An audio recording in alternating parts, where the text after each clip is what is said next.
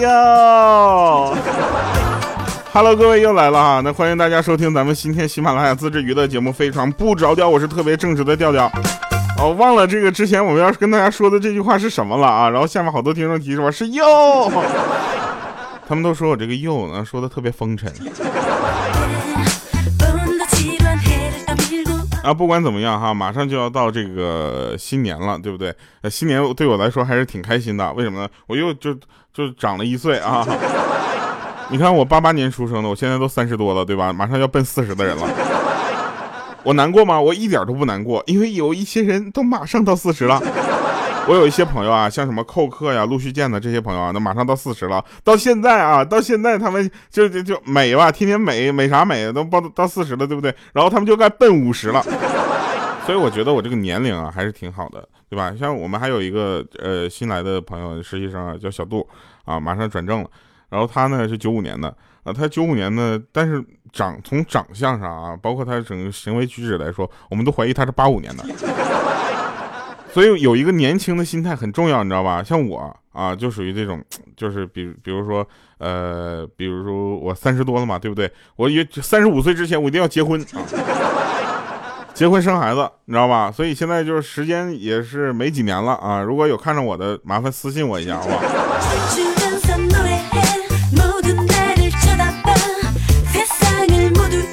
我就觉得啊，这个三十五之前结婚生子这件事对我来说难度不是特别的大，对不对？我就以概率学来算一下，对吧？虽然我数学不好，但是我概率知道呀。你说我就这些呃粉丝，对不对？听众，对吧？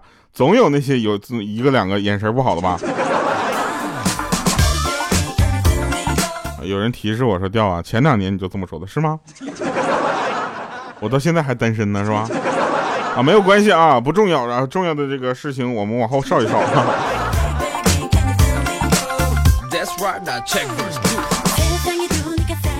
哎，说，因为那天有一个朋友啊，他陪四岁的闺女在那读书啊，书上就说这个布谷鸟会把这个蛋呢下到其他鸟的鸟窝里。啊，那么其他的鸟呢，就会以为这是自己的孩子，把这个孩子抚养长大。这时候，那闺女就说：“爸爸，那布谷鸟好聪明啊！”这时候，那个我这个朋友他还开玩笑呢，还说：“对呀，我也要学这个布谷鸟啊，把你这个呃小导弹啊送别人家去。”这时候，他闺女说了一句：“他说，也许我本来就是别人家放在你家里的呢。”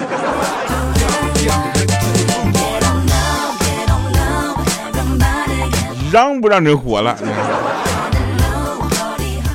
我呢就打算以后呢娶一个就是可爱点的媳妇儿，漂亮点的媳妇儿，然后生一个女儿，你知道吧？女儿长得像我，对，女儿长得像爸爸很正常，对吧？长得不像我才怪了。然后呢，就是母女两个呢，就是穿上一套亲子装，然后在那块我就给他们拍视频，这是我想象的啊。但是如果实在我媳妇儿长得不好看的话呢，我也可以。生个儿子，对不对？然后我跟儿子一起拍一个视频上。但是我觉得啊，你看现现在我都三十了嘛，对不对？我就觉得，如果我有个女儿的话，我一定是女儿奴，你知道吧？我肯定会把她打扮的漂漂亮亮的，让她不受任何的伤害。当她嫁走的那一天，我去，我会哭的稀里哗啦的。但是如果我我的女儿啊，如果长得像鹌鹑这样的，我跟你讲，我就开始愁了，说，哎呀，这我得搭多少钱才能把她嫁出去啊？我。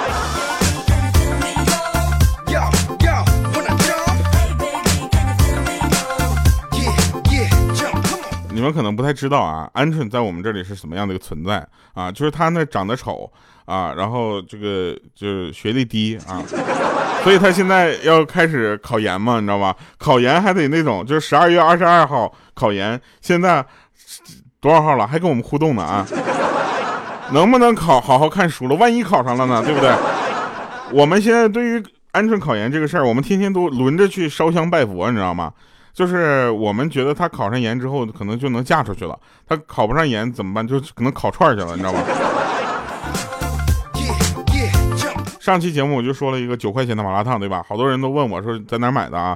就不要问我了，问鹌鹑去，他买的。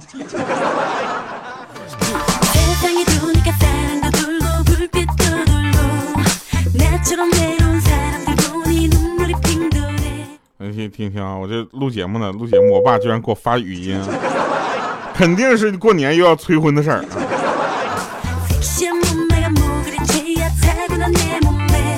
果断的挂断，你知道吗？这个时候你不能接，一接肯定是，哎呀，你过年是自己回来吗？不接，啊，那我要跟他说我是自己回来，他肯定跟我说，那你别回来了。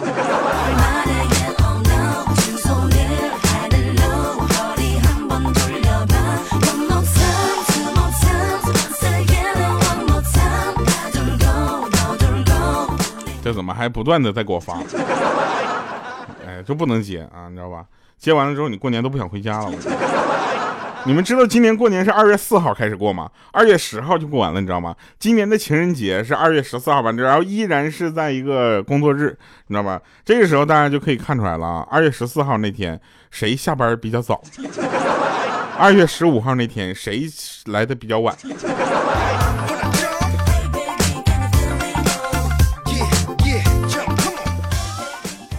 圣诞完了是元旦，元旦完了是我们完蛋了，你，然后就准备放假了啊！我们就我们这帮完蛋玩意儿，我跟你说啊，现在我心里都长草了，我现在都开始看那个回家的票了。我昨天看的时候啊，我昨天看回家的票啊，没了，尴尬不？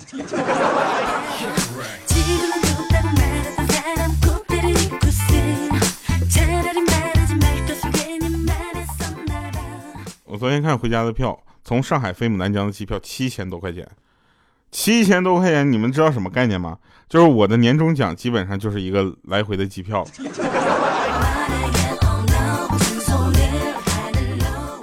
好了，我们继续说啊，今天怎么废话这么多呢？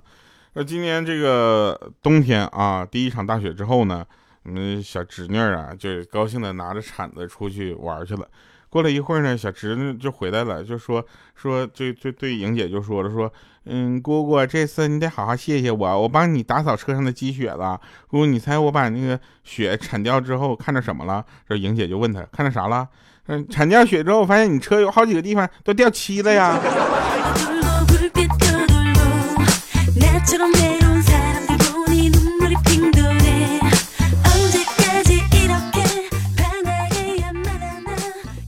知道吗？那天有一个朋友啊，例行检查他儿子作业啊，作文题目是我的妈妈啊。那儿子是这么写的：说孩子是遗落在人间的明珠，而妈妈本应是上帝派来保护孩子的天使，而我却是上帝掉落的陀螺。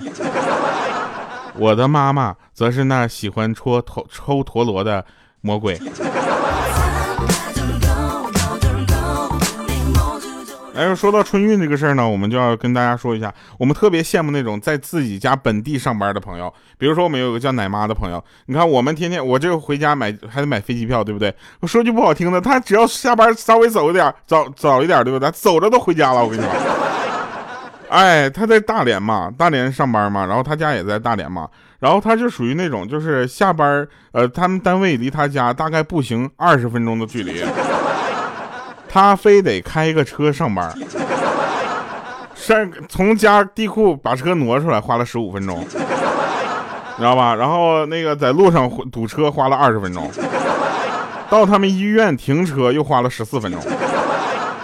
然后这加起来就还不如走着去呢。但是呢，就是有的人就是有这样的性格，比如说我们的五花肉啊，五花肉那那个他说快过年了怎么办呢？给家里买点啥呢？啊，这样吧，我在我反正在成都啊，已经待了半年了，我打算在这买房了。我说五花肉，你现在买房，你钱问题解决了吗？他说钱问题没有解决，首先我得找一个成都的媳妇儿。我说五花肉这样啊，就以你的长相啊，你在成都找一个女朋友，对对于我们来说并不奇怪。啊！但是我们特别想见一下你女朋友到底长什么样。啊，他说不行不行，我女朋友最近在考研呢。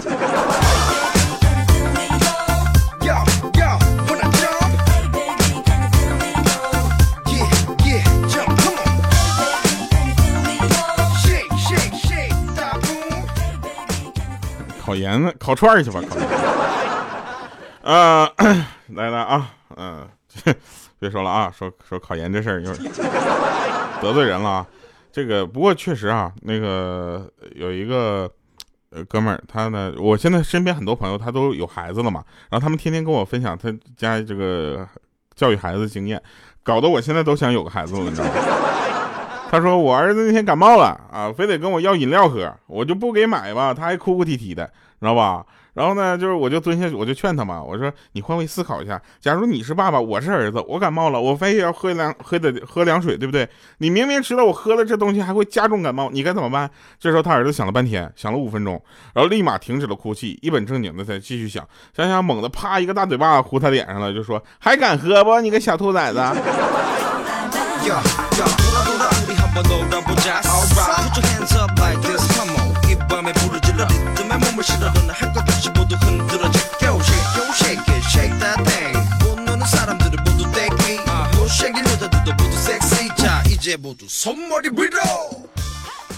我呢就属于那种失眠多日，你知道吧？失眠多日，好不容易刚睡着，没想到我幸福来敲门了。哎，你们知道我的幸福是什么吗？就是我现在点的外卖，一会儿来敲门，我就可以吃饭了。莹姐说：“我天天点外卖吃，一点都不健康。”我就想说了，我倒是我倒是想健康，谁谁来给我给我做饭呢？我会做饭吗？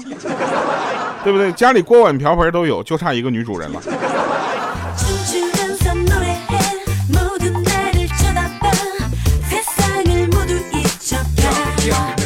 有人问我，啊，有人问我说那个什么，就是呃，你跟王思聪有什么相同点？我想跟大家说一下，我跟咱们王校长其实是一样的，你知道吧？啊，大家听我听我说完，别激动，我们是一样的。我也是十六岁那年才知道他家里很有钱的。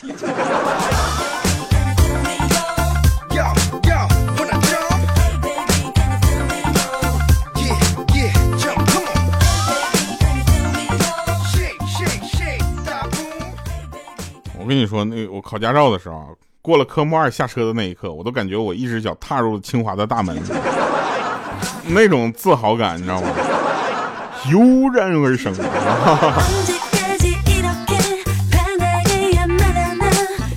我们说一个比较正式的啊，就是像我们的五花肉嘛，他就是一个屌丝宅男，你知道吗？他就属于那种就是别人不找他出去，他永远不会出去玩的人。所以我们经常就说，我说不行，五花肉，你这样，你买个车出去跑个滴滴好不好？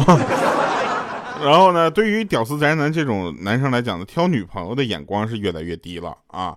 但是对于他们挑选这个日本女演员这个眼光是越来越高了，你知道吧？这个这个我非常的佩服啊，我非常就是五花肉经常会给我一些就是 U 盘，你知道吗？啊，U 盘里面的东西我全都就是复制下来了，谢谢五花肉啊。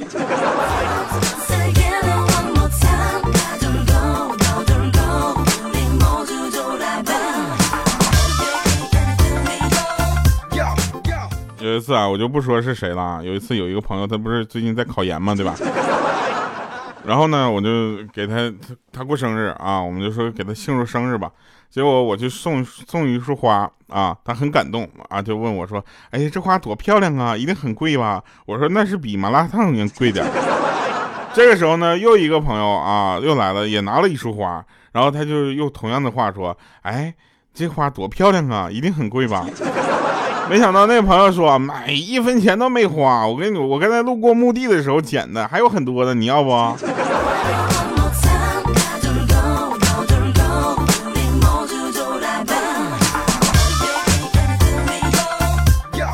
九块钱的麻辣烫，你说会不会火？呃，反正我是觉得啊，这个哪个商家搞一个九块钱吊吊套餐，我们联系一下好不好？我一定把你那个套餐给你推火了。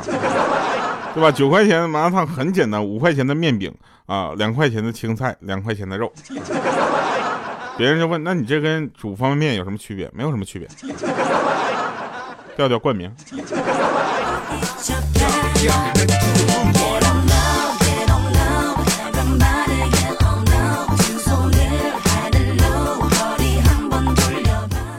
呃，有一天啊，我们实在是不想在这个就是我们集体住的地方吃饭了啊，我们就说这个像莹姐，呃，鹌鹑，咱们去这个餐厅吃饭吧，豪华餐厅吃一次啊，奢侈一把，对不对？平时在这儿吃饭都是莹姐在掌勺，对吧？莹姐自己做饭，然后我们在那吃，然后这个到豪华豪华餐厅里吃饭，这个我们就想去奢侈一把嘛。那点完菜上来之后呢，我就说，哎我去，看着太好吃了，赶紧吃啊！我跟鹌鹑我俩就快赶紧吃。这个时候，莹姐就很奇怪，说：“哎，不是你们在咱们自己家吃饭不都吃饭之前要先祈祷一下吗？在这儿怎么就不用呢？我说没事儿，那是因为在家。我跟你说，这里吃厨师他是知道怎么做菜的。我跟你说。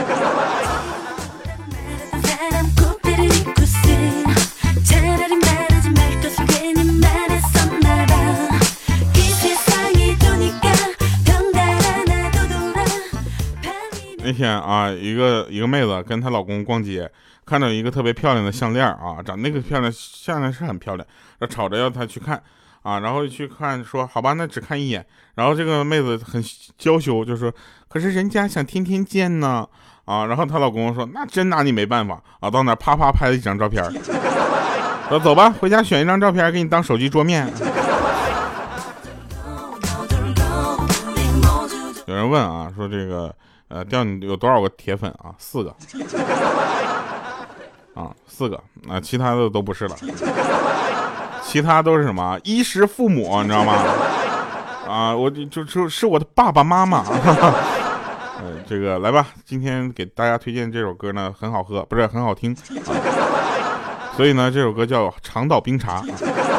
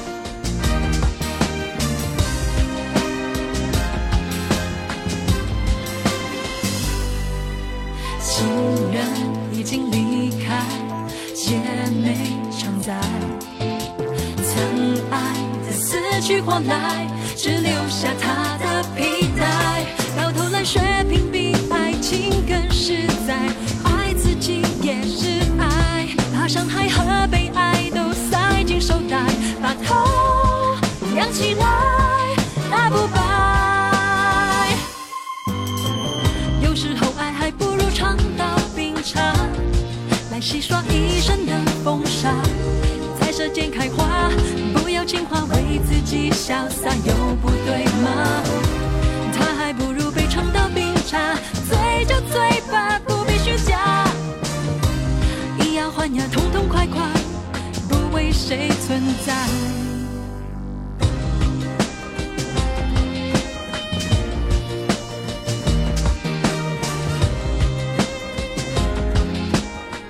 好的，欢迎回来，十分场啊。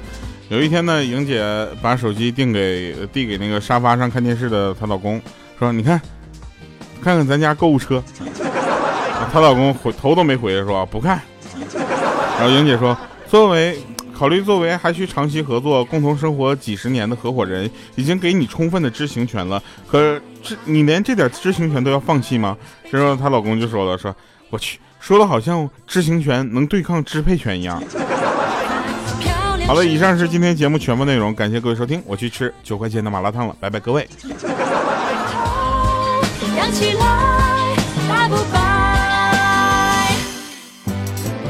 有时候爱还不如尝到冰茶，来洗刷一身的风沙，在舌尖开花，不要情话为自己潇洒，又不对吗？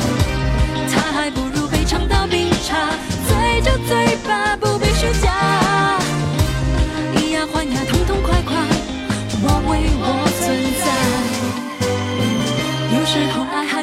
尝到冰茶来洗刷一身的风沙，在舌尖开花，不要情话为自己潇洒又不对。